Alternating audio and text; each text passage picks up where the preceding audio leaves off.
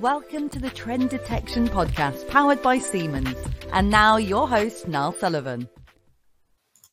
So, hello and welcome today. Um, we've got a really interesting topic. We're going to be talking about preparing the next generation for digital transformation success.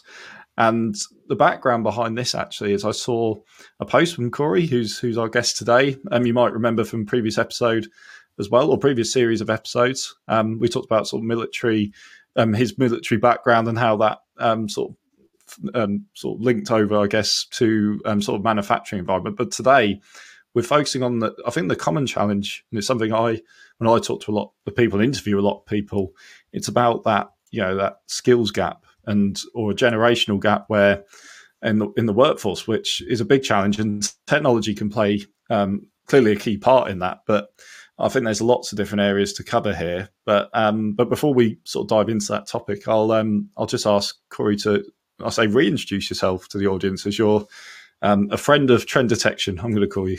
I'm returning. So over to you, Corey, just to introduce yourself. No, thank you. It, I'm happy to be back on again.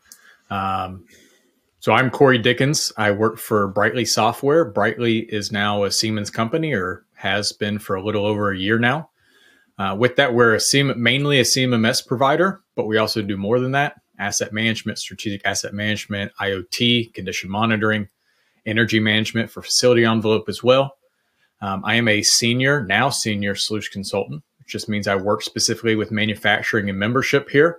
Um, I do pre sales consulting and help ensure that number one, we're talking about the same thing when people are coming to us saying they need a CMMS, tying it back to the objectives of the business and then helping advise them if we're a good fit or not. Because as you may know, there are a lot of CMMS solutions out there. So we want to make sure that it's it's a mutual fit. We're not fitting a square peg in a round hole. So with that, I think also since the last time I was on, I have now received my CMRP, Certified Maintenance and Reliability Professionals Accreditation through SMRP Company. Um, so that's exciting. Again, just some letters behind my name really doesn't change much. I learned a few good things about maintenance best practices. Um, that's because mainly I've come from a, a, background of both the Navy, as we mentioned last time, and small, medium sized manufacturing. No, no, excellent, excellent, and congratulations. I guess I should say. Um, Thank you.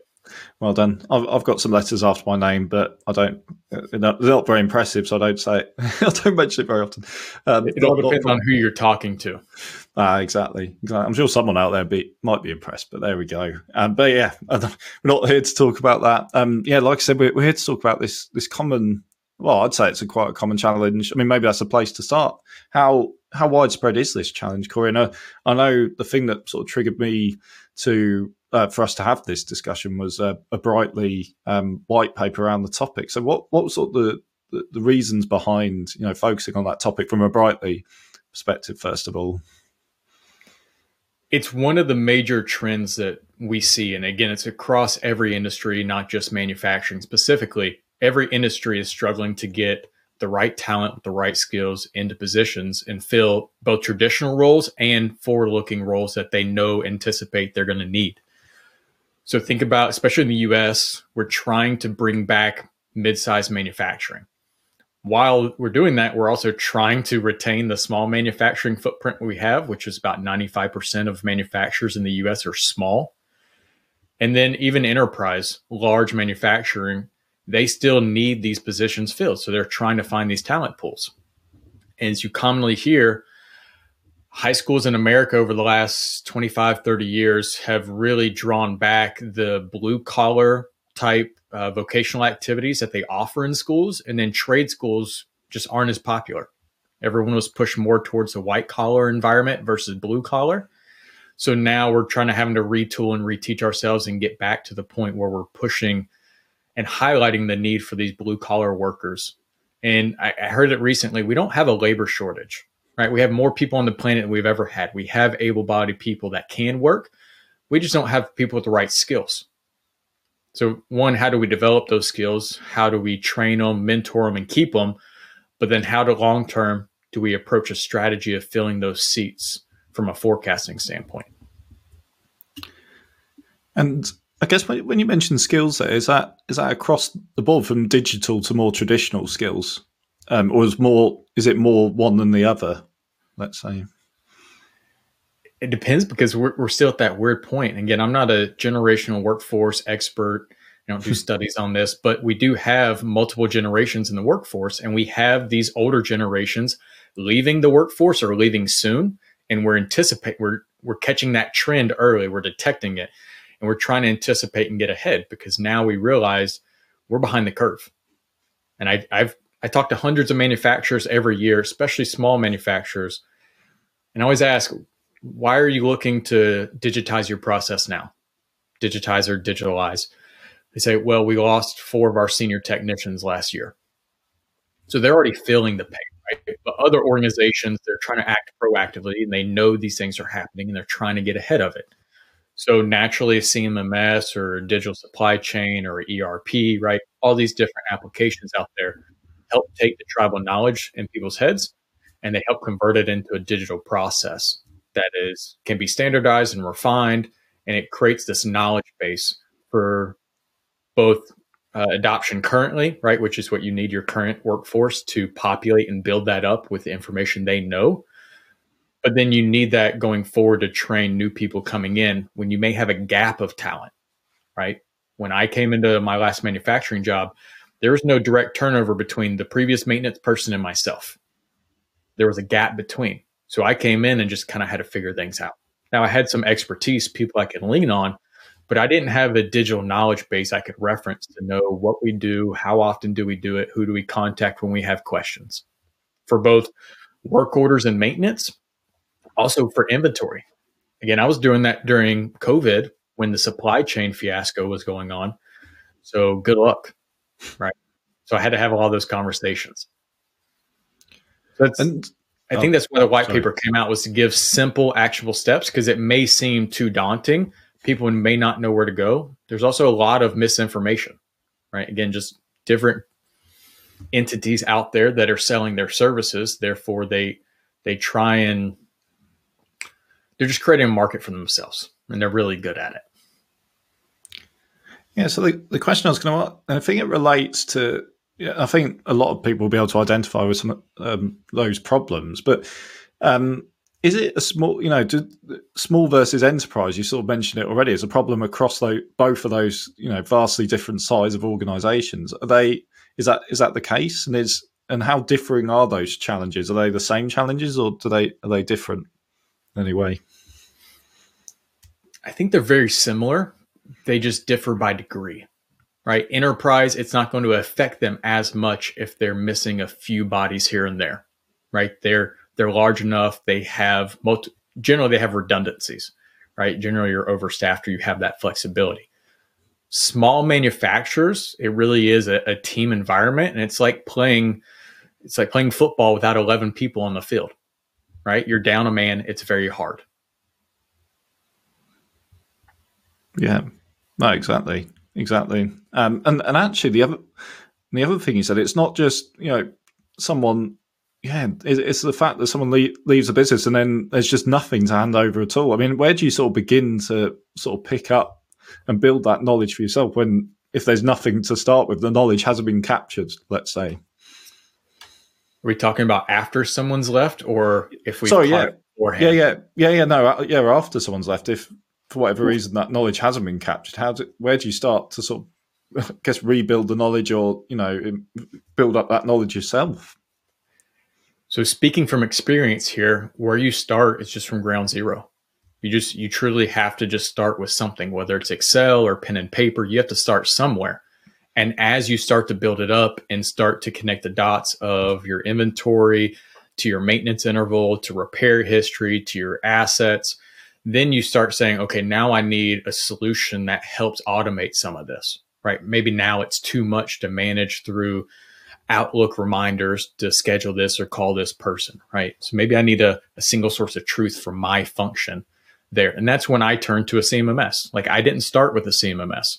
I started with a version of a CMMS on a Word document that then turned into an Excel spreadsheet that then turned into a free version offered by a CMMS company that turned into me evaluating the market and finding the best fit for me because I'd already grown through the first three months of doing it that way.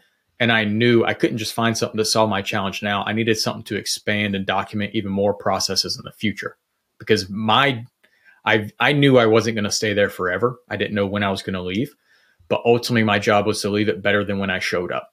I wanted a system in place so by the time I did leave, whether it was a gap or it was a direct turnover, there was a tool in place, a knowledge base, if you will, that had some of the basic information for them to at least get started and be in a better position than when I started. And that's and it sort of leads back to what you were saying before. I mean, a reactive versus sort of proactive. I think you might have been using it in a slightly different context, but I'm, I'm going to reuse it in this context because you you've obviously been very proactive in you know trying to regain and, and build up that that knowledge again.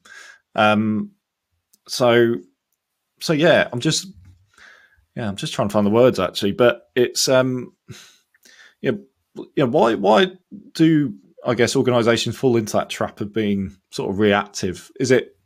I'm sure they don't do it on purpose. I know you know they don't think for you know things are just going to be the same forever. Is it just sheer you know they've got this workload at the moment and they're focusing on the now, which isn't a bad thing necessarily either because everyone has to focus on the now. Is it is it that kind of thing? And then they sort of neglect thinking about you know what if this happens. Is it as simple as that? In simple, yes. Um, obviously, we all know everything in life has multiple factors that are impacting it. So somehow, some way, over the course of a few years, a business got to the point where they are now, which is they they're so hyper focused on today and just getting through today, getting the production count right, getting orders out the door, meeting today's needs that they they're so blinded they can't focus on the next step. So it's a mindset and we have to shift from it and I think it it does start with leadership. Let's be honest here. It does. It is led by leadership, but it is going to be make or break at the front line and the workers on the floor. Because again, if leadership is having the foresight, but everyone, all the, everyone that makes the work happen are so focused on today, nothing's ever going to change. So you, it has to be a mindset mindset of an organization so they have to, the leadership has to understand where they want to go and they have to effectively communicate that. And then they have to reinforce that over time to where when your operators start having some foresight as well, that's going to lead into them catching issues when they're small so maintenance can come in and do proactive work instead of reactive repairs. And would you say there's sort of a genuine understanding of those problems from, you know, if we're saying that, that the high level and the you say coming all the way from the top. Do they do they truly understand these issues? You know, at, at ground level, if you want to call it that. I don't know. It's, a, it's a it's a brilliant question that I don't know the answer to. I would I'd want to say it's 50-50 and again just taking a, a first crack at it. There are some people who, you know, have these advanced degrees and they understand um, leadership and they have these goals and they have these aspirations of where they want to take the business and they have all the right intentions. And then there are others who are just so consumed or may not have the understanding of how to be a proactive leader and how to build that culture. So they could just get stuck in this trap. And I think it's a mix. And again, talking about the Navy and my experience there last time, I had both of those leaders. You know, we'd have these really good leaders that built a great culture, a proactive culture, a forward thinking culture, and then it would immediately be replaced by someone who is just focused on controlling the here and the now and just making it through their tour. And then when they're gone, you know, we were at a degraded state and someone had to come in and rebuild us over again. Yeah, because I think in any, well, if we talk about technology deployment, um, I was just on an internal session just before and we are talking about, you know, what happens if the key champion or, or stakeholder leaves, or the key driver, say there's a key driver behind, you know, we really want to, you know, get CMS, we want to build up our technology stack so we can capture this knowledge and be able to, you know, you know, with the next, you know, as, as people leave and join, it's sort of a seamless process. But there's obviously big risk, um, not just what we talked about before about knowledge leaving, but actually just, um, yeah, yeah, just the risk of some the person who replaces them has a completely different vision for the business. Um, I mean, there's nothing you can really do to control that, but I guess that is that is something that feasibly could happen at any point, right? It is, and that's where sometimes the organizations have to go back to the drawing board and formalize policies. Again, I know businesses technically hate doing documentation because they're bound to that documentation after it's published, but it helps guide the organization. So we're not having this rip and replace every change of leadership. I don't know mm. from the PDM standpoint, CMMS, there's a lot of players in the space and it comes down to favoritism at times. So we'll have a good thing going with someone for four to five years. That champion leaves, he gets replaced or they get replaced with someone who has experience with another system and they come in and they just rip it out and input their new system, right? And they just, mm. it just stops all the momentum that we had. But even thinking back to general general context of implementation of a of a technology stack, if the champion leaves, it just kind of fizzles out and it dies and it fails to launch, right? And then the business is sour to that type of technology moving forward, which may be the apprehension of CMMSs and PDM technologies out there in the market, because they're like, we've tried it before and it didn't work, right? And we were we were sold a bad batch, whatever that's when, as a true leader and champion of that, you need to start creating micro champions very early and often. Because if you decide to leave, or if you get axed, or if there's an organizational change, now there are people below you that, again, they're representation of you. They understand the value. They have this vision as well, and they've taken ownership of it, and they'll carry it on. Think of, uh, think of any kind of military force, right? Traditionally in history, if you take out the leader, you'll you'll cut off the head of the snake, right? And then it's just mm. a, a, body wiggling. They won't have direction. Well, no, because in a lot of modern militaries nowadays, it's at the like the lowest level leadership to employ tactics, right? You're given a general mission set, but then you are the one directing traffic. You're the one in charge, and that's what we need to create. We need to stop relying on one or two people to drive the entire charge and answer all the questions and do all the justification. You have to empower them you have to empower the front line to take ownership for the solution. But again, that takes some work. You have to educate them and create awareness on why this is valuable. And then you need to be able to reinforce the positive behaviors. And actually, yeah, what you mentioned before, again, it relates to the com- the, the, the event I was hosting um, just just before our call, and it's a customer. And what it comes down to a lot of the time is how sticky uh, you know that we talk about with SaaS software solutions is how sticky it is within an organization, and the particular customer we were referring to is incredibly sticky. So we're talking about if one one person leaves, a key person might have been involved in the sales process. If they left now, it wouldn't really have any major difference because they've now almost and that's what you want with a product. It's not just the technology. I, mean, I think I've t- talked about this with others on the podcast before, but it's you know it's about what it does, what's the business outcome, and how it fits in. It should just be a, a natural part of the business, so it shouldn't be just rip and replace. But if it if it's truly a transformational tool, which I believe, you know, I'm quite biased, but Senseye predictive maintenance, is Brightly um, solutions probably are too. But these, you know, these become part of the culture. It's not it's technology becoming part of the culture and the way, way of working and even the way of thinking of how they do maintenance, obviously in this example. But um, yeah, so that that's the way I see it. It comes down to to stickiness because if from our point of view, if a tool's sticky, then they're not. It, and the harder it is for that for for it to be ripped out and replaced, then the better for us. But it's also like again to your point, Corey. You don't want to uh, every time there's a change, whether it's in leadership or uh, other key players, you don't want to rip up the whole strategy and, and start all over again. or in a lot of cases, yeah. they yeah.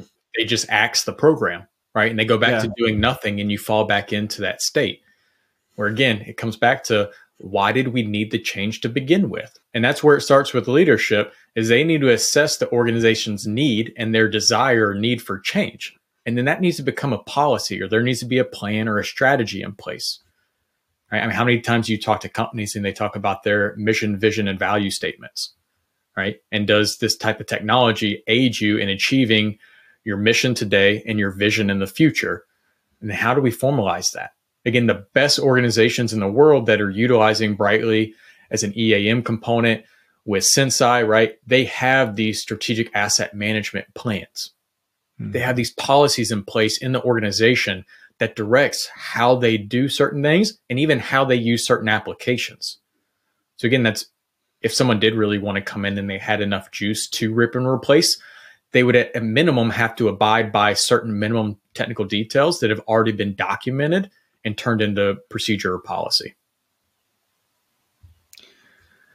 And I, yeah, and I, again, I keep referring to this previous call is because it, it, must be just on my mind from um, or previous event. Sorry, it, it's just it's just on my mind because it's, it's, fresh. Sort of, you just came yeah, off. No, no, no, exactly. But it just sort of resonates because there's such an interesting, um, there's such an interesting use case because they, um, it wasn't, you know, when they approached Senseye, it was at the time, you know, before the acquisition, they they weren't, they were looking for a predictive maintenance platform, but it was actually they weren't looking at in isolation. It was part of a carefully, obviously carefully constructed wider digital transform digital transformation, sorry, um, program as well.